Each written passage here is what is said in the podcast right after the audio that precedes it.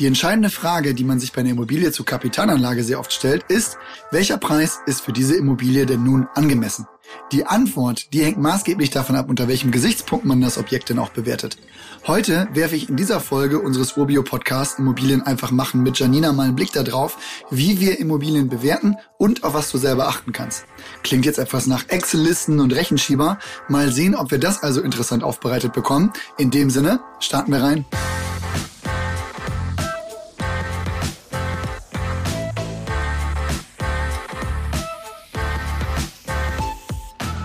Hi Janina, um mal einen Einstieg zu finden, sagen wir mal, ich finde eine Immobilie um die 40 Quadratmeter für 100.000 Euro in Leipzig. Um das jetzt einfach zu halten, sagen wir mal, die Kaltmiete beträgt 4.000 Euro im Jahr. Wie bewerte ich denn jetzt, ob der Preis angemessen ist? Hi Olli. Dazu braucht man auf jeden Fall den Kontext.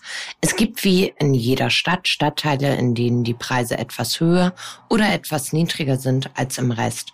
Es gibt auf jeden Fall aber mehrere Möglichkeiten, wie du dich diesem Thema nähern kannst. Ja, wenn es mehrere gibt, dann fangen wir doch einfach mit dem ersten an. Es wäre das Ertragswertverfahren.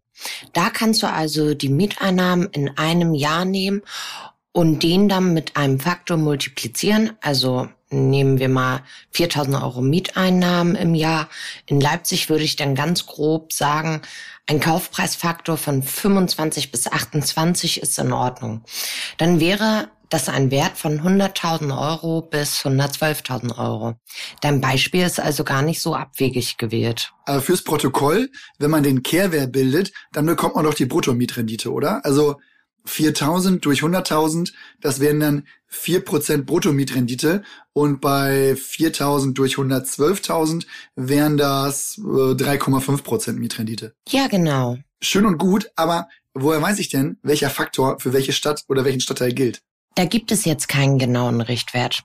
Den kann man aber aus den abgeschlossenen Käufen der letzten Jahre ermitteln. Generell hast du in absoluten Toplagen eher einen Kaufpreisfaktor jenseits der 30 bis 35, in guten Lagen 20 bis 30. Im B- oder guten C-Lagen sinkt der Kaufpreisfaktor und die Renditen steigen halt. Da hast du dann eher Mietrenditen von 15 bis 20 im Gewerbebereich sind manchmal noch höhere Kaufpreisfaktoren möglich. Hier aber daran denken, je geringer der Kaufpreisfaktor beziehungsweise je höher die Rendite, desto höher schätzt der Markt ja auch das Risiko ein. Welches Risiko denn? Also, dass ich die Immobilie nicht mehr vermietet bekomme? Genau. Eventuell ist der Kaufpreisfaktor in guten Lagen auch mal geringer. Da gibt es aber eventuell auch Gründe, wie zum Beispiel eine anstehende Sanierung oder ähnliches. Also ich finde das Modell ja ganz gut, um einen ersten Eindruck zu haben. Aber sollte man nicht auch drauf gucken, ob die Miete überhaupt zur Marktmiete passt? Also ich nehme da mal meine Lieblingsbeispiele, über die ich gestolpert bin und die beide aus Berlin kommen. Das eine war eine Wohnung in Berlin-Schöneberg mit einer katastrophal niedrigen Rendite. Die lag wirklich jenseits von Gut und Böse und wurde, glaube ich, noch nie erhöht, seit der Mieter da eingezogen war. Und ein anderes Objekt, das war eine Einzimmerwohnung in Berlin-Neukölln mit einer 5% Rendite, weil das eine möblierte Vermietung war mit 40 Euro pro Quadratmeter Quadratmeter Miete. Ja, das ist richtig. Das ist wirklich mal ein Startwert und nur nach der Rendite zu gehen, das greift auf jeden Fall zu kurz. Dann lass uns doch schauen, wie wir das ein bisschen genauer hinbekommen. Gängig ist das Vergleichswertverfahren. Mhm, ja, das klingt schon danach, sich aus dem reichen Obstkorb alle Äpfel rauszusuchen und die miteinander zu vergleichen. Ja, klingt gar nicht so verkehrt. Ist aber natürlich etwas komplexer als bei Äpfeln. Also wenn ich jetzt so drüber nachdenke, könnte man auch sagen, beim Ertragswertverfahren nimmt man sich ein Bild eines durchschnittlichen Apfels und bewertet danach dann, wie der Apfel in meiner Hand aussieht. Aber ich glaube, wir lassen dieses ganze Äpfelthema lieber. Ich übergebe ohne weitere Obstanalogie an dich. Wie funktioniert das Vergleichswertverfahren? Ja, bei Urbio haben wir natürlich den Vorteil, verschiedene Profi-Tools heranziehen zu können. Im Grunde vergleichen wir damit dann Wohnungen an demselben Standort und derselben Größe und ähnlicher Ausstattungsqualität miteinander. Ein Anbieter ist zum Beispiel Sprengnetter und der Gutachterausschuss. Es gibt aber auch die Wayu AG oder zum Beispiel Price Hubble. Sind die Daten denn je nach Tool gleich? Da gibt es schon Unterschiede. Das liegt daran, dass nicht alle Tools für jeden Standort aktuelle Marktdaten haben. Wenn mal für den einen Standort das letzte Tool-Update ein Jahr her ist, dann kann das schon deutliche Unterschiede geben. Aber letztlich ist das dennoch eine sehr gute Möglichkeit, mal näherungsweise an die Preise ranzukommen. Und da gilt, je besser meine Inputdaten, desto genauer auch die Preisspanne oder der Indikator, den ich da herausbekomme. Wer jetzt keinen Zugriff auf solche Tools hat, der kann auch frei verfügbare Daten nutzen. Immometrika wäre da eine Quelle, die mir direkt einfällt oder halt auch andere Anbieter, wie zum Beispiel ein Kaufpreisatlas. Aber die bezahlten Daten sind natürlich genauer und da die Banken bei ihrer Bewertung teilweise auch darauf zurückgreifen, um den Belangungswert zu ermitteln, hilft es auch diesen Wert auf jeden Fall kurz zu kennen.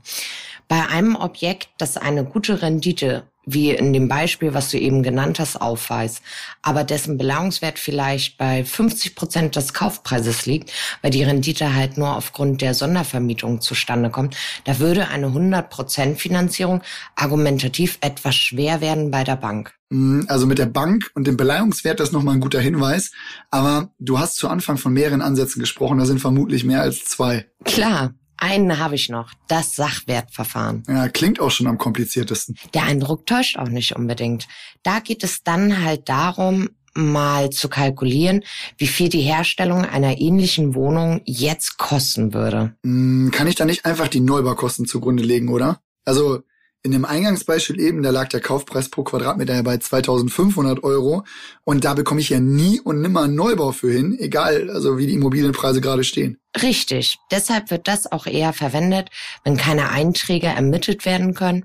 Dann ist eher ein Sachverständigenthema, an denen Bodenwert, Gebäudewert und Anpassungsfaktor gerechnet werden. Wer sich dafür interessiert, kann bei dem Verfahren auch mal ins Bewertungsgesetz oder in die Immobilienwertermittlungsverordnung schauen. Wow, es klingt so attraktiv, dass ich alles direkt stehen und liegen lasse und mich einlese. Ja, oder auch nicht. Ist jetzt, glaube ich, für unsere Zwecke bei Eigentumswohnungen in A- oder B-Lagen so nicht das gängigste Mittel.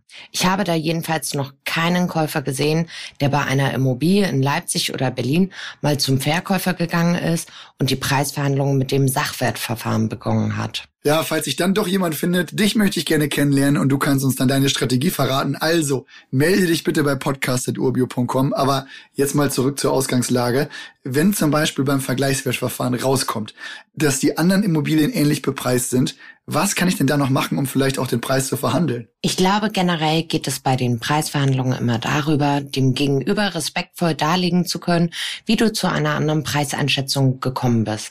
Diese ganzen Tools bilden ja auch nicht alles in Realtime ab. Wenn wir zum Beispiel, wie jetzt, in einer Phase steigender Zinsen sind, kannst du dem Verkäufer darlegen, dass der negative Cashflow mit einer Rendite von vier Prozent einfach wirklich nicht mehr aufgeht und man daher höchstens einen Preis von 92.000 Euro zahlen kann oder so. Oder man sieht bei der Besichtigung oder auf den Bildern oder in den Protokollen, dass es wirklich Punkte gibt, die gegen den veranschlagten Preis sprechen. Ein Klassiker vielleicht, der Mieter ist Raucher und hat Haustiere. Da muss ich später für eine Wiedervermietung ja wieder mehr in die Renovierung investieren. Oder die Miete entspricht überhaupt noch nicht der marktüblichen Miete. Und man hat selber den Aufwand, diese stückweise über die Jahre zu entwickeln, damit man die Kappungsgrenze nicht reißt.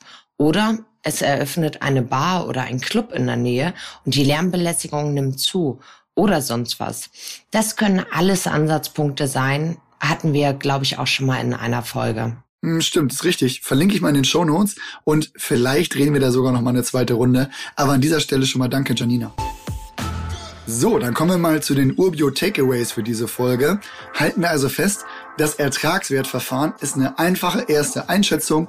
Das Vergleichswertverfahren macht das Ganze etwas konkreter. Und das Sachwertverfahren ist für private ImmobilieninvestorInnen, die in einzelne vermietete Wohnungen zur Kapitalanlage investieren, eher von, ich sag mal, theoretischer Relevanz und nicht praktikabel einsetzbar. Die gute Nachricht aber, für die ersten beiden Verfahren bieten wir euch einen direkten Zugriff bei Urbio. Das heißt, ihr könnt für die einzelnen gelisteten Immobilien auch auf beide Werte zurückgreifen. Zudem geben wir euch auch einen Hinweis zur Marktmiete und natürlich einen Zugriff auf einen integrierten Rechner, mit dem ihr euer Investment auch gleich vollumfänglich bewerten könnt. Meine Meinung zum Thema Cashflows, Ich würde es nicht zu hoch bewerten, wenn das Objekt am Anfang keinen positiven Cashflow hat. Das ist ehrlich gesagt bei Objekten in guter Lage sehr, sehr selten der Fall.